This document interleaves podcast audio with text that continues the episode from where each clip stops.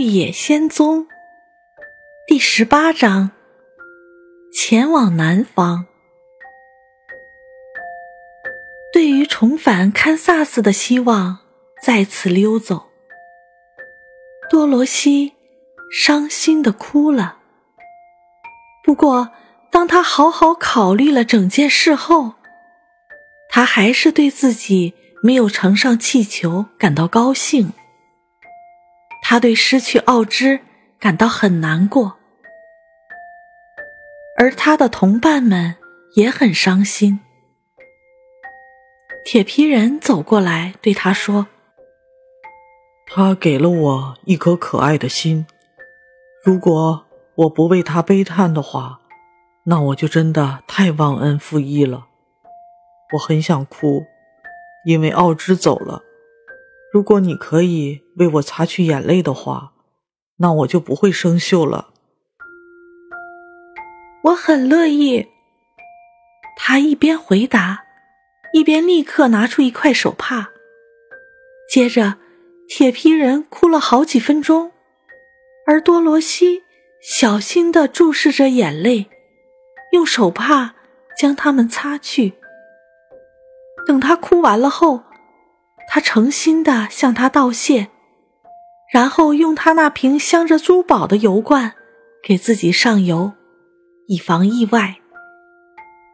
现在，稻草人是翡翠城的统治者。尽管他不是魔法师，但是人们还是以他为豪，因为他们说，全世界没有第二座城市。是由一个稻草填充起来的人来统治的，而且据他们所知，这还挺正确的。气球和奥芝飞走的第二天早上，这四个旅行者在觐见室内见面讨论事情。稻草人坐在大大的宝座上，而其他人恭敬地站在他面前。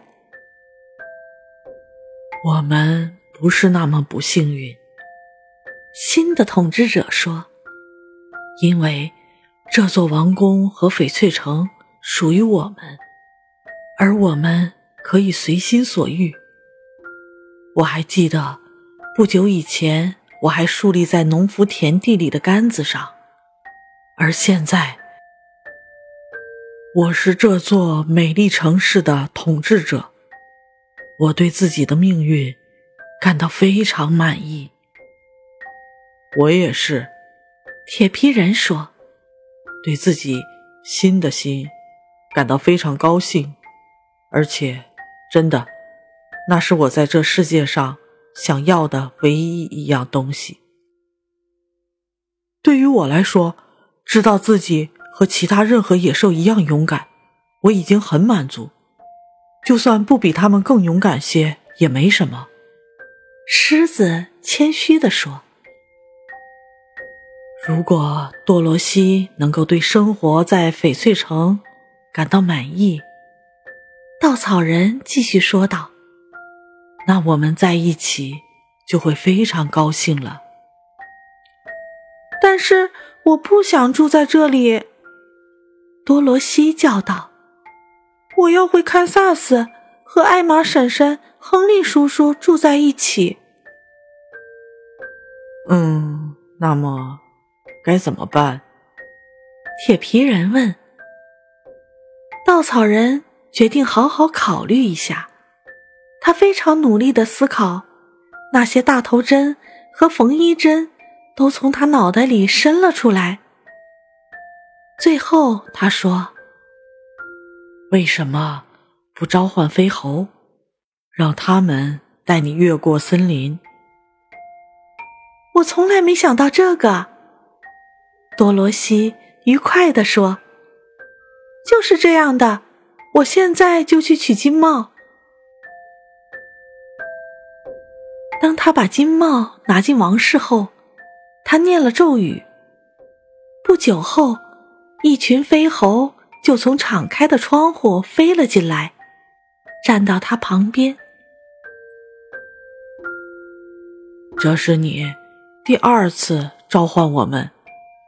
猴王一边向他鞠躬，一边说：“你想要什么？”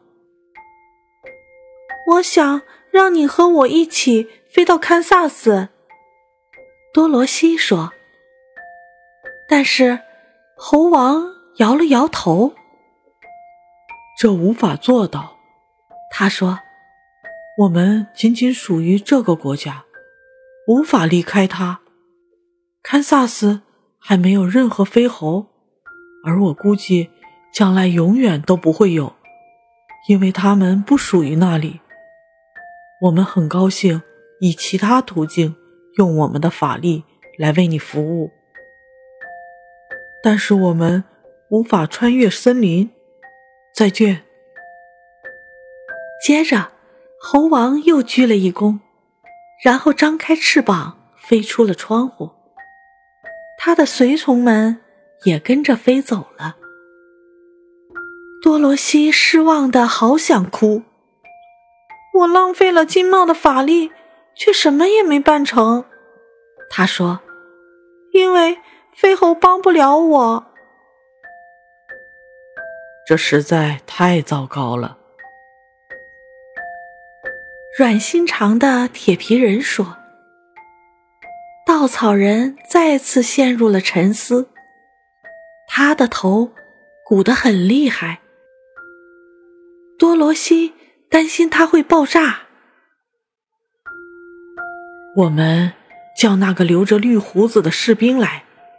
他说：“问问他的意见。”于是士兵被叫了进来。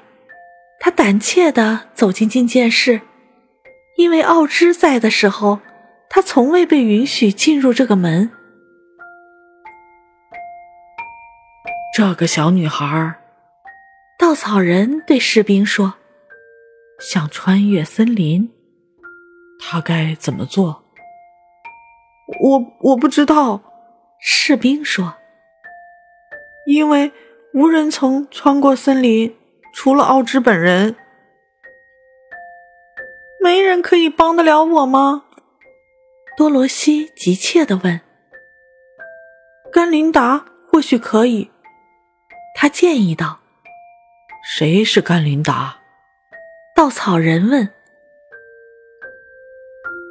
南方的女巫，她是所有女巫中最有本事的。她统治桂林特。另外，她的城堡坐落在森林的边缘，所以她也许知道穿越森林的途径。甘琳达是个好女巫，是吗？女孩问。惠特林的人认为她是好的，士兵说，他对每个人都很友善。我听说甘琳达是个美丽的女人，他知道如何保持青春，尽管他已经活了很多年了。我怎样才能找到他的城堡？多罗西问。那条路一直通向南方，他回答道。不过，据说对旅行者来说，路上险象环生，森林里有野兽，还有一群奇怪的人。他们不喜欢陌生人经过他们的国土，因为这个原因，桂特林从没有人来过翡翠城。接着，士兵便走了。稻草人说：“尽管有危险，但是看上去……”多罗西能有的最好的办法，就是去南方，请求甘琳达的帮助。因为如果多罗西留在这里，他永远都回不了堪萨斯。你一定又考虑过了，铁皮人提醒道。是的，稻草人说：“我会和多罗西一起去。”狮子宣称道：“因为我对你的城市有些厌倦了，我还是向往森林和田野。你知道，我其实就是野兽。再说，多罗西需要人保护他。”确实如此。铁皮人表示同意。我的斧头也许对他有用，所以我也会和他一起去南方的那个国家。我们什么时候出发？稻草人问。你也去吗？大家吃惊的问。当然，如果没有多罗西，我永远都不会得到智慧。他把我从田野的杆子上抱下来，带我来翡翠城，因此我的好运都是他给我的。我永远都不会离开他，直到他安然无恙的返回堪萨斯。谢谢，多罗西感激地说：“你们大家对我真好。不过，我想尽早出发。”明天早晨我们就走，稻草人回答说：“所以，我们大家需要准备一下，因为这将是一次长途旅行。”